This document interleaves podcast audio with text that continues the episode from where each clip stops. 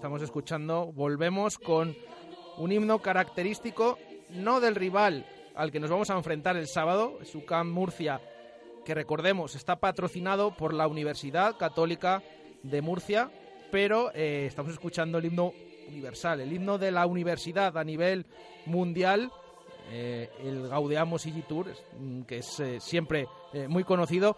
Ya vamos hilando con estos protagonistas y estos rivales que tenemos. El primero, un equipo universitario, pues aquí tenemos este himno universitario a nivel mundial. ¿Qué nos cuentas de Lucán Murcia, Pedro? Bueno, sin duda mm, es uno de los equipos más peculiares, ¿no? más curiosos ahora mismo del, del fútbol eh, profesional, ¿no? Va a ser un partido histórico, eh, en tanto en cuanto es la primera vez que el Real Valladolid se enfrenta a este rival. Esto solo ocurrirá dos veces este año. Eh, ocurrirá con el UCAM Murcia y con el Sevilla Atlético. Son los dos únicos rivales a los que jamás se ha enfrentado el Real Valladolid. Eh, fíjate que es curioso, el Sevilla Atlético que sí que ha estado en segunda división, pero, no... pero no coincidimos, ¿no? No coincidió con el Real Valladolid. Es que lo raro es que sea el Real Valladolid el que esté en segunda división. Esto es algo que no se nos debe olvidar y que no nos acostumbremos que no es este nuestro sitio ni lo que dice nuestra historia. Aunque últimamente lo parezca, claro, pero... Claro, sí, sí. Siempre, siempre decimos que un chaval que nos esté oyendo y que tenga 15 años, por ejemplo, pues eh, no sé, parece que se puede acostumbrar a que el Real Valladolid está mucho tiempo en segunda, pero no es lo normal, ni es a lo que debemos aspirar. Al menos eso pienso yo. Entonces decíamos que es un partido completamente histórico de un equipo pues muy muy peculiar, porque bueno, si te parece Jesús, vamos a, hablar un poquito a la gente, a nuestros oyentes de este equipo, de dónde ha salido este equipo, el, UCAM Murcia. Las letras eh, UCAM eh, corresponde las, eh, es la abreviatura de Universidad Católica Murcia Club de Fútbol. Es un equipo que realmente está fundado en el año 2009, aunque eh, como tal UCAN Murcia es del año 2011.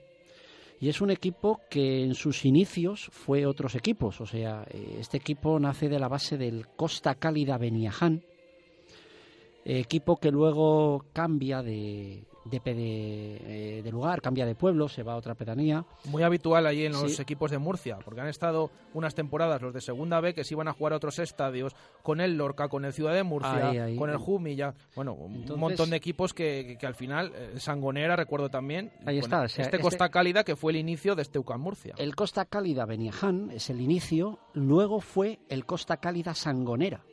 Eh, Em, luego es curioso porque, bueno, a partir del 2011 es cuando toma ya el nombre de, de UCAM Murcia. Es yo creo que el único equipo del fútbol profesional que desde que se fundó solo ha tenido un presidente, que es el mismo. O sea, no ha habido otro presidente más que, más que el mismo. Creo que esto es una cosa hoy por hoy que no creo que nadie lo tenga. Eh, decir que es José Luis Mendoza. Decir que este equipo llegó a Segunda B por primera vez de rebote eh, tomando la vacante de aquel descenso que tuvo por cuestiones administrativas el Orihuela. ¿Te acuerdas el Orihuela? Descendió. Sí. Pues la plaza la ocupó eh, Ucan Murcia. Pero mm, hay que decir a su favor que no está en segunda por aquello, porque habiendo ocupado aquella plaza vacante, volvió a descender ese mismo año. Y entonces ha sido por méritos eh, completamente deportivos por los que ha ido ascendiendo de categoría. Las cosas eh, son así. Entonces, bueno, una cosa muy, muy peculiar, ¿no? Equipo que, que, ya está ahí peleándose en toda una categoría de plata del fútbol español. Es curioso porque uno de los eh, jugadores más emblemáticos, vamos, uno no, el jugador más emblemático de este equipo es un viejo conocido de la afición blanquivioleta, como es Tequio Tequio, jugador que pasó por el Real Valladolid en los años de Jukic, si no recuerdo mal. que prometió mucho y que sin embargo, pues bueno, se cortó su, su, progresión. Tuvo unos partidos ahí de inicio con Jukic, la temporada del ascenso, incluso titular, completo, que a lo mejor ahora nos llama más la atención, pero jugó 9-10 partidos con el Real Valladolid eh, y además luego, bueno, en su medida contribuyó a ese ascenso del equipo, aunque luego desapareciera de las alineaciones y volviera al filial. Y fíjate qué curioso, porque cuando Tequio mm, debuta en el primer equipo del Real Valladolid, hablamos de la cantera y nos referimos siempre a Tequio como alguien de la cantera, ¿verdad? Mira, un jugador de la cantera. Pues las cosas que da la vida. Eh, realmente Tequio es un jugador de la cantera de Lucas Murcia, porque antes precisamente de llegar al Real Valladolid, Tequio venía del eh, Costa Cálida Beniaján, del equipo que hemos hablado, que, que, fue, anterior el origen de, de Lucan Murcia. De ahí vino al Real Valladolid y del Real Valladolid volvió a lo que ya estaba reconvertido como UCAM, UCAM Murcia. Y hay que decir, bueno, no, fue, es que incluso jugó en el mm, Costa Cálida Beniaján y luego también Tequio jugó en el Costa Cálida Sangonera, en los dos. Jugó en los dos antes de venir al Real Valladolid. Em, y es murciano. Hay que decir que Tequio es murciano. Creo que de hecho es el único murciano que juega habitualmente en este UCAM Murcia. Y es sin duda un emblema porque es un jugador que fijaros desde cuándo lleva en la un poquito en, el alma del club, ¿no? Aunque aquí le veíamos como un jugador de la cantera del, del Real Valladolid. Bueno, tema un tema curioso y que le volveremos a ver aquí el próximo, el próximo sábado. Bueno, decir que más cosas curiosas. El entrenador de este UCAM Murcia no es otro que José María Salmerón. Y José María Salmerón tiene una relación con el Real Valladolid, pues, bueno, tanto curiosa, ¿verdad, Jesús? Fijaros, como jugador, Salmerón se enfrentó dos veces al Real Valladolid jugando con el Tenerife. Bueno, pues esos dos partidos fueron un empate y aquí nos ganó 1-2. Pero es que como entrenador se ha enfrentado dos veces también al Real Valladolid como entrenador hace años del Poliegido. Allí empatamos a uno, como ocurrió como jugador también, y aquí nos volvió a ganar, como ocurrió como jugador, y nos ganó 0-1 aquí el Poliegido. Quiere decir esto que José María Salmerón nunca ha perdido contra el Real Valladolid y que en Valladolid las dos veces que ha visitado, una vez como jugador y otra como entrenador, siempre, siempre se ha llevado la victoria. Entonces, bueno, detallito, ¿verdad? Para no, no confiarnos. Para no despistarse. Además es un entrenador que tiene mucha experiencia. Hablamos de Lucan Murcia, que parece que es un equipo nuevo, pero este es un totamundos de los banquillos. Es verdad que muchos en segunda B, pero ahí estamos viendo esos datos de Pedro, que también entrenó su día el poliegido en segunda y ha estado en muchísimos más equipos. que pasa que no ha coincidido más veces, pero ahí está ese dato, cuidadín, cuidadín para el sábado, ¿eh? que siempre que ha venido José María Salmerón a Zorrilla, se ha llevado los puntos. Siempre, como jugador y como entrenador. Eh, y otro dato, pues para rebajar un poquito la euforia y bueno, que nadie, porque hemos empezado un tanto eh, eufóricos este año, ¿no? No sé, también venimos de muy abajo, ¿verdad? Pero os recuerdo que el Lucas Murcia es un recién ascendido. Señores, peligro, recién ascendido. ¿Eso qué significa en el Real Valladolid? Tenemos ahí el ADN ese que si aspirina, que si tal. Recién ascendido. Los tres últimos partidos que hemos jugado en Zorrilla contra un recién ascendido ha sido el año pasado, los tres últimos contra Nastic, Oviedo y Alavés. Contra el Nastic empatamos, contra el Oviedo perdimos y contra el Alavés perdimos también. Llevamos tres partidos seguidos sin ganar a un recién ascendido. Es una cosa que, normalmente se nos, se nos atasca. De hecho, estos datos, si les estiramos un poco más, te diré que de los ocho últimos partidos en casa que hemos jugado contra recién ascendidos en los dos últimos años, hemos ganado la mitad solo cuatro. ¿Eh? Entonces, yo recuerdo también en el Llagostera, por ejemplo, que ha estado dos años en segunda, pero es que nos ha creado una cantidad de problemas increíbles. ¿eh? Mismo, o sea, es que hemos ganado cuatro. Por eso digo que hay que, hay que tener mucho cuidado con, con este tema porque se nos da, se nos dan siempre bastante, bastante mal el tema de los recién ascendidos. Nos pasó también el año pasado, nos pasó con el Leganés, nos ha pasado. Eh, bueno, el Leganés fue hace dos años, perdón. El año pasado no fue. Hace dos años. Hace dos. Hace dos años perdimos contra el Leganés y contra el Albacete que también era recién ascendido, y los dos partidos contra el Llagostera. Aquí, es un tema que lo que tú dices, o sea, realmente es que, eh, bueno, vamos a ver si este año empezamos a dejar ahí estos, estos malos datos. Bueno, decir que Lucan Murcia, eh, fuera de casa, no ha ganado aún, pero bueno, eh, empató en el último partido 1-1 y en Zaragoza perdió 3-1. Y decir que los dos goles que ha metido el UCAM en los dos partidos que ha jugado, ojo, ha marcado en los dos, ¿vale? Los dos goles les ha metido el mismo jugador, que es eh, Imaz. Imaz o Imaz, no sé cómo se pronuncia. Imaz, creo. Imaz, vale. Pues Imaz. Y decir que este Imaz no sería la primera vez que marca en Zorrilla, porque como jugador de la Llagostera, o el Llagostera, como le gusta decir a Jesús Pérez Baraja, eh, eh, pues ya nos marcó aquí nos marcó en la victoria del, del Llagostera, o sea que mucho cuidadito a este chaval que nos la puede, nos la puede liar. Bueno, vamos a ver eh, cómo se nos da este partido. Decir también que lo que vamos de segunda división se están dando cosas curiosas, como que en estas cuatro jornadas, en cada una ha habido un empate a tres. En las cuatro se ha repetido un 3-3. ¿eh? Vamos a ver qué partido acaba 3-3 en esta jornada. A lo mejor le toca dentro de poco al Real Valladolid, aunque eh, fíjate que ahora no es muy no es muy de resultados tan abultados, porque está marcando poquito y está recibiendo también poquito. esperemos que no. Pero es que es curioso, un resultado 3-3, que no es un resultado habitual, que se dé una vez por jornada. Eh, decir también que de los 44 partidos disputados hasta la fecha, solo ha habido tres victorias por más de dos goles de diferencia. O sea, eh, mm, tres victorias por más de dos goles de diferencia, que han sido 3-3 mm, a 0 que ha habido. 3-3 a 0 es lo único que no ha habido ningún 4-0 ni. O sea, está la cosa ahí, ahí, ahí. Entonces, bueno, vamos a ello. Y vamos a terminar hoy esta sección de los datos recordando que el próximo martes hay otro partido que, eh, digamos que con el próximo intermedio de, de jueves ya habremos jugado dos jornadas, que es contra el Lugo.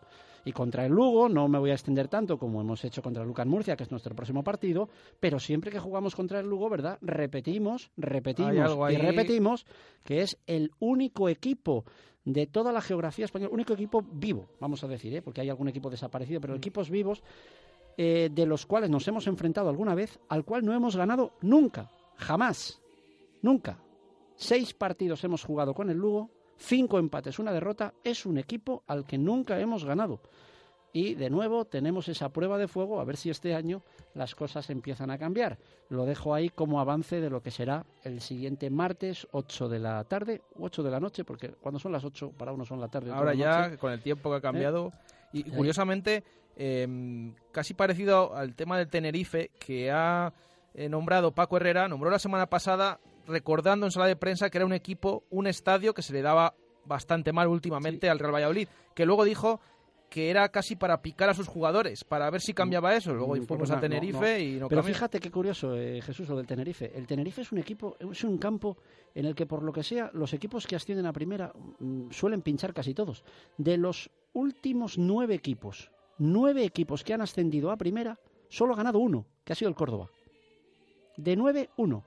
Y si. Y subió casi, casi llorando. Subió de milagro. De, rebote. Y si lo estiro más, de 14, de los últimos 14 equipos que han subido a primera, han ganado 3 en Tenerife. O sea, es un campo que, aunque eh, un equipo que haga muy buena temporada, porque de hecho ascienda, pues por lo que sea, es muy difícil ganar ahí eh, los equipos grandes. Eh, algo tiene. Es, bueno, pues mira, esa buena noticia, ese buen dato que tenemos finalmente, porque los anteriores con José María Salmerón, el UCAM Murcia, y el resto de, datos que ha dado Pedro, ya sabes que invitaban aquí hay, aquí hay de todo, de siempre, medio llena y medio vacía. Hay que, hay que contar siempre todos los datos y cómo son. Mm. Pues dejamos aquí estos eh, datos de esta jornada frente al UCAM Murcia, esa pincelada del Lugo, y en nada, tras la publi, volvemos con la historia de hoy.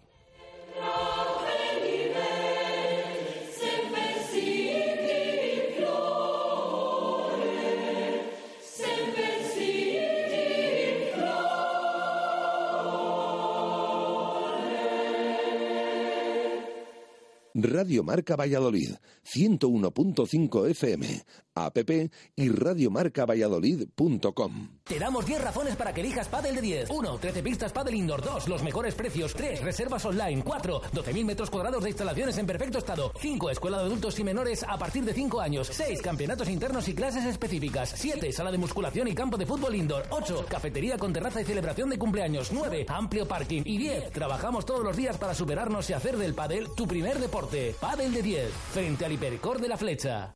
La primera vez que viste a tu chica, supiste que sería el amor de tu vida. Apenas entraste en aquella casa, sentiste que estaba hecha para ti. Y cuando probaste el Mercedes Clase C Berlina, no lo pensaste dos veces. Hay cosas a las que dices sí automáticamente, como al Mercedes Clase C Berlina que ahora viene con cambio automático de regalo. Una razón más para no dejarlo escapar.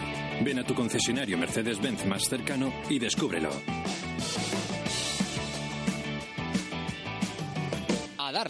Único concesionario oficial en Valladolid. ¿Tienes una casa nueva o vas a reformar la tuya? En Rodríguez Palomares puedes encontrar todo lo que necesitas. Tu salón, dormitorio, sofá, cocina, baño, dos plantas de exposición en la calle Nicolás Salmerón 9. Rodríguez Palomares, tu centro del mueble en el centro de Valladolid. Radio Marca Valladolid, 101.5 FM, app y radiomarcavalladolid.com. Intermedio Valladolid.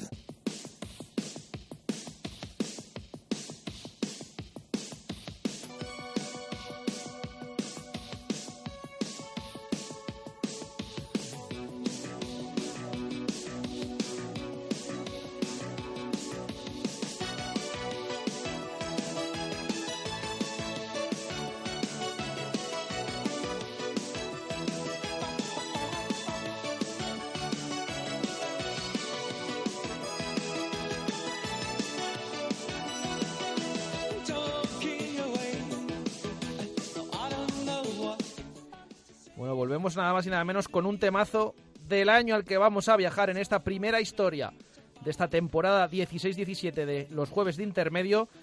Un temazo acorde a una figura muy importante de, este año que vamos a hablar. Una figura muy importante del Real Valladolid que en esta década tuvo mucha presencia y fue, eh, como decimos, muy querido por la afición del, Real Valladolid. Ahora descubrimos quién él, quién es, perdón, pero antes eh, ¿A qué año nos lleva la máquina del tiempo de hoy, Pedro? Nos vamos al año 1984.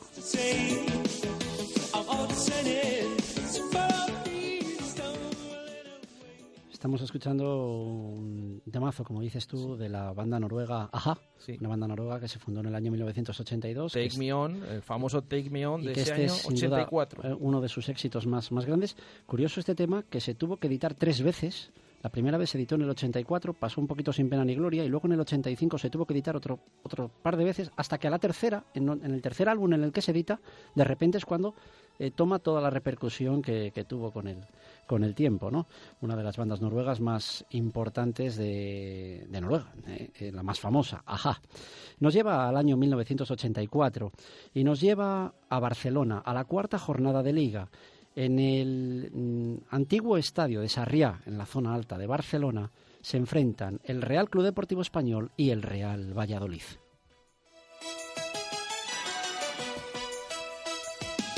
Este es un año al que ya en nuestra temporada pasada nos hemos referido en varias ocasiones, esta temporada 84-85. Sin más, eh, dos semanas, dos, tres semanas antes del partido del que vamos a hablar, se celebró un partido del que os comentamos la, temporada pasada, aquel famoso partido Valladolid-Racing de Santander que coincidió con la huelga de futbolistas del año 84, por ejemplo.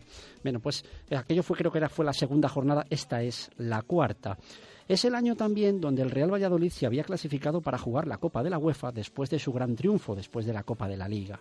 El 19 de septiembre, o sea, 15 días antes de la fecha en la que os vamos a hablar, el Valladolid se había enfrentado al Rijeka, partido del que aún no hemos hablado, pero que sin duda hablaremos algún día. Y nada, a la semana siguiente, unos días después de este partido, se enfrentaba el partido de vuelta, el partido que se jugaba en Yugoslavia, entonces Rijeka-Valladolid. Entre medias estaba este partido, este español Real Valladolid. Tres cuartos de entrada, una tarde excelente, un césped en magníficas condiciones, va a empezar el partido. El Real Valladolid llegaba, eh, había empezado la liga bien, con una victoria y dos empates. Formaba por delante del portero, con una defensa con Richard, García Navajas, Francis y Aracil, un centro del campo con Pepe Moré, Eusebio, Duque, Eito y aquella pareja letal arriba como eran el Pato Yáñez y Polilla da Silva. Enfrente un español dirigido por Xavier Azcargorta, con figuras como Encono, Orejuela, Laurilsen, Márquez, eh, nombres que todo el mundo, todo el aficionado al fútbol, aunque no sea del español, recuerda. Y el partido muy, muy pronto se pone a favor de los blanquiazules, puesto que Jiménez en el minuto 33 hace el 1-0. Así se llegó al descanso.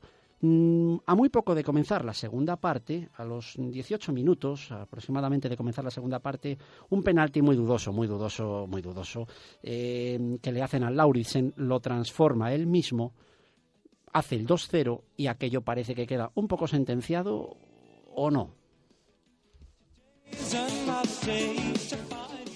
Tan solo cinco minutos más tarde, el Real Valladolid a corta distancia. Es una internada del Pato Yáñez, eh, un centro atrás y Eusebio, según viene, bate a Encono. Y al español le entran un poquito los nervios y el final del partido pues iba a ser muy curioso y nos va a llevar a nuestro protagonista de hoy, porque a falta de nueve minutos para que acabe el partido, se saca un córner en corto, ese Pato Yáñez, que se le sacan en corto, centra, y en el centro eh, parece que le dan la mano, no le dio la mano, eh, aquello fue muy, bueno, más que dudoso, al jugador del español, a Arabi, y el árbitro, ante la protesta generalizada de aquel estadio de Sarriá, pita penalti y el Valladolid tiene la oportunidad de empatar el partido. El balón se sitúa en el punto de penalti y allí tiene que llegar alguien que la patee y la meta dentro. ¿Y quién va a ser? ¿Será el Pato Yáñez? ¿Será Da Silva? ¿Será Eusebio? ¿Será Moré? Pues no. Fue el portero.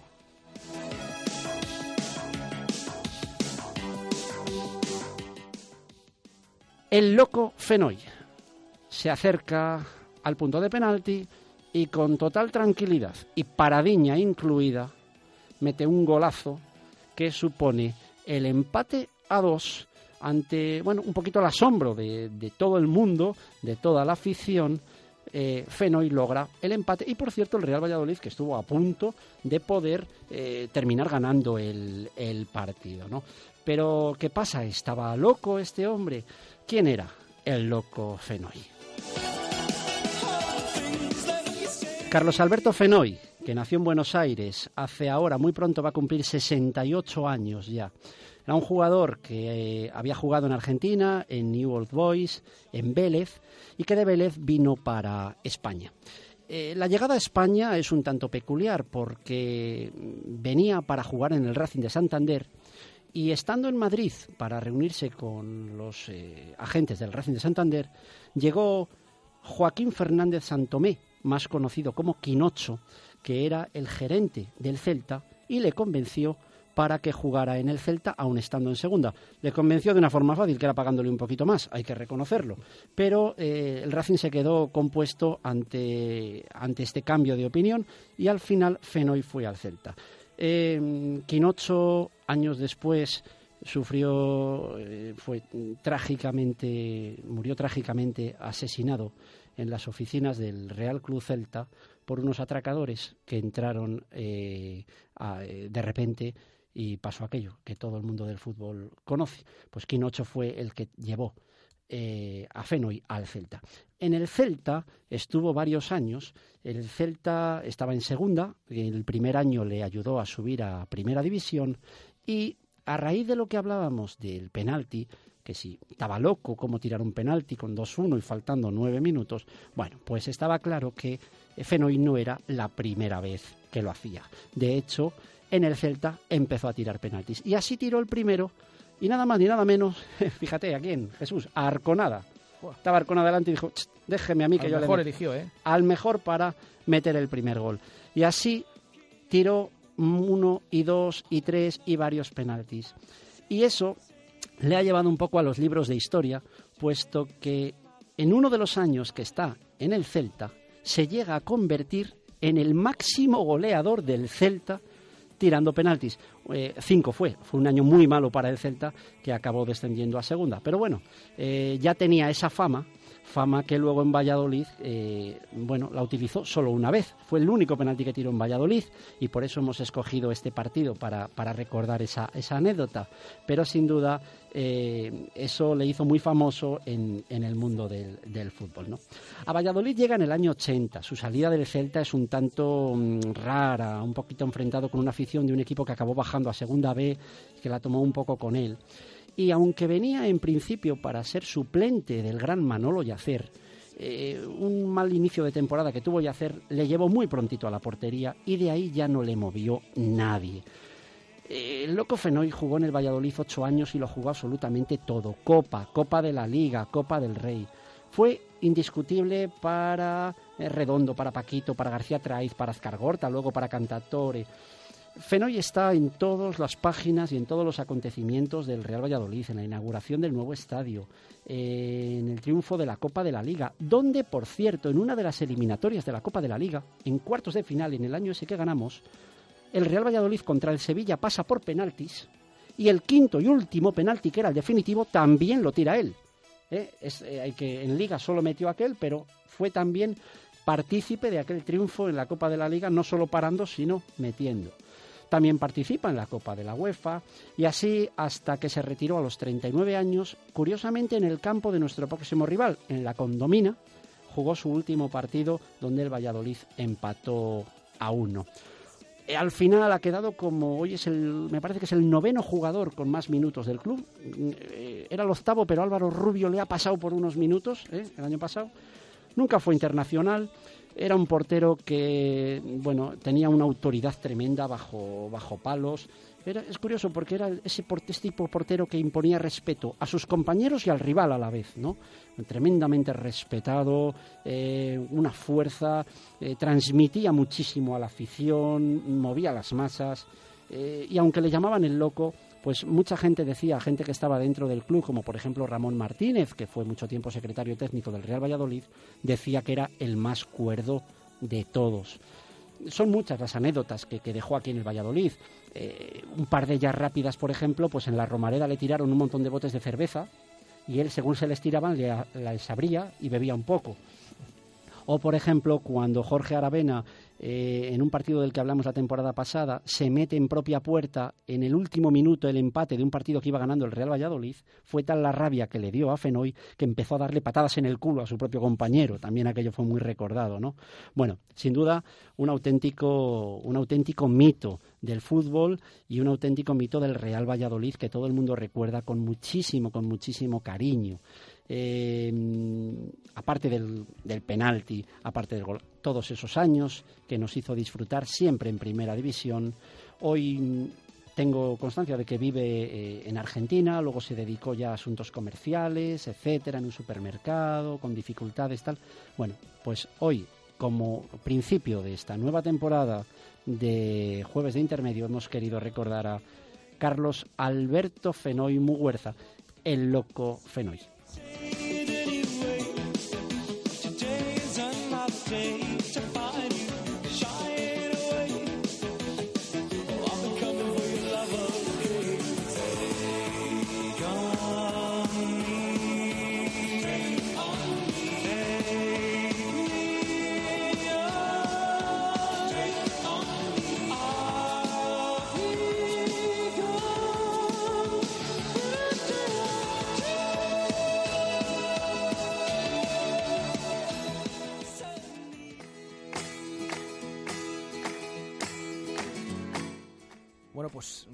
escuchado esa fantástica historia del Loco Fenoy, uno de los futbolistas tan recordados en Valladolid. Siempre escuchamos historias eh, eh, de él. Bueno, pues hoy Pedro nos ha contado un poquito más y le hemos podido conocer al portero argentino un poquito más de, esas locuras, entre comillas, que hacía cada, cada domingo con la camiseta del Real Valladolid. Además, como nos ha dicho Pedro, de los que más minutos ha disputado con la camiseta blanca y violeta. ¿eh? Está en el, en el top 10 importante, protagonista para empezar esta temporada de jueves intermedio, que recordamos va a ir de 7 a 7 y media, ¿eh? que nadie se despiste, que siempre nos, nos decís, aunque luego vais a tener el podcast para escucharlo, pero también apetece escucharlo en directo. Agradecemos a Pedro, como siempre, una semana más que este, haya estado con nosotros y le empezamos ya a la semana siguiente, ¿eh? repetimos, de 7 a 7 y media este jueves de intermedio. Un saludo, gracias. Recuerden, eh, mañana volvemos a partir de la 1 y 5 de la tarde en directo Marca Valladolid hasta las 3 de la tarde. Gracias por estar ahí. Un saludo. Adiós.